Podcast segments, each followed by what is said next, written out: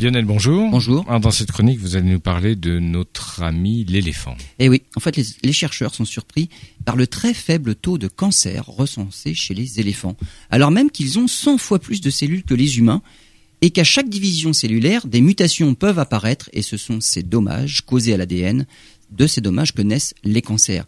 La solution est à rechercher parmi les gènes dormants.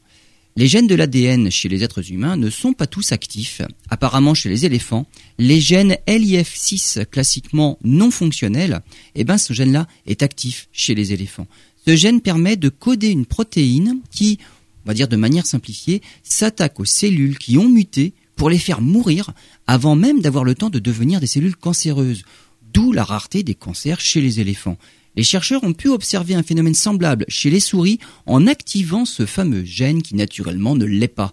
Une piste très intéressante peut-être pour le développement de nouveaux traitements contre le cancer chez l'homme.